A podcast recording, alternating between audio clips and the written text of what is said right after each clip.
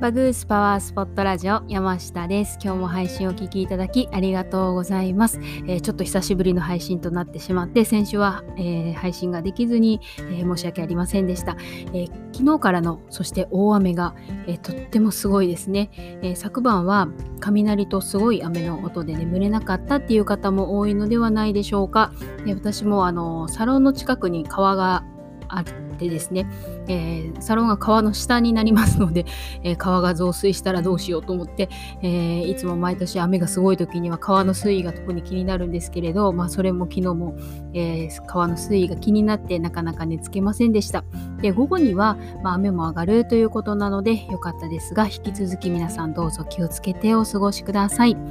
で、え今回はベタつき、そして、えー、お化粧崩れ、ニキビ対策ということでお届けしたいなというふうに思っております。で、この時期になると、やはりあの化粧崩れ、テカリっていうのを気にされる方も多いと思いますし、えー、そういったお声をたくさん聞くようになります。で、そして、えー、マスクによるニキビの悪化なども気になるところです。で、なので、えー、ということで今日は内面から、まあ、クリアなお肌をサポートする、えー、皮脂の分泌を抑える食べ物というのが、えー、実はありますしあと、え避けると良い食べ物っていうのもありますのでそちらをご紹介をしていきたいなというふうに思っております。でえ7月というのは1年の中で最もお肌の水分量が多い時でかつ、えー、皮脂量も一番多い時になります。で水分量が多いのは、えー、とっても助かるんですけれど、まあ、乾燥によるトラブルにならずにいいのですが、えー、皮脂量っていうのも最も多くなりますので、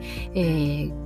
化粧崩れそれから、えテカリとかニキビ、え毛穴トラブルが気になりやすくなるかなというふうに思っています。で、え、日々のスキンケアとしては、え、やはり念入りなクレンジング、まあ、クレンジングはたくさん、え、たっぷりの量で、えしっかり念入りに丁寧に、えクレンジングを行うそして洗顔料を使って朝晩、えきちんと洗顔をするということをやっていただくことはもちろんなんですけれど、え皮脂の分泌を抑える働きのある食べ物っていうのを意識して取ることで、え内面からもお肌をサポートすることができます。で、えー皮脂の分泌を抑えるのに有効なのが、えー、ビタミン B2、B6、そしてビタミン C になります。で、ビタミン B2 っていうのは納豆やうなぎに多く含まれています。で、えー、ちょうどいいと頃にというか、えー、今週の土曜日23日は土用牛の日でもありますので、えー、ぜひ、えー、うなぎを召し上がってみてください。で、それから、えビタミン B6。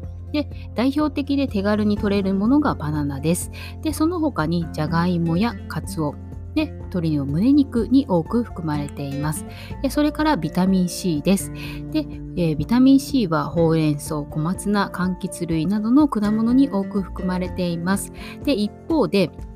え、皮脂の分泌を促進してしまうのが、え、糖質、それから脂質ですね。油分、それから糖分っていうのは取りすぎると、え、中性脂肪になってしまって皮脂の分泌を促すので、え特にベタつきとかお化粧崩れ、そしてニキビが気になる時には、え控えめにされるっていうのがおすすめです。はい、ということで、え皮脂量の多い7月、ねまあ、8月も引き続きになりますけれど、え毎日のクレンジング洗顔っていうのを丁寧に念入りに行っていただくだけではなくって、えー、皮脂の分泌を抑えるビタミン B2、B6、そしてビタミン C を多めにとっていただき、え、糖質、脂質っていうのを控えめにぜひ意識してみてください。はい、ということで今日の配信が少しでもあなたのお役に立てたら嬉しいです。ではまたお耳にかかれることを楽しみにしています。今日もありがとうございます。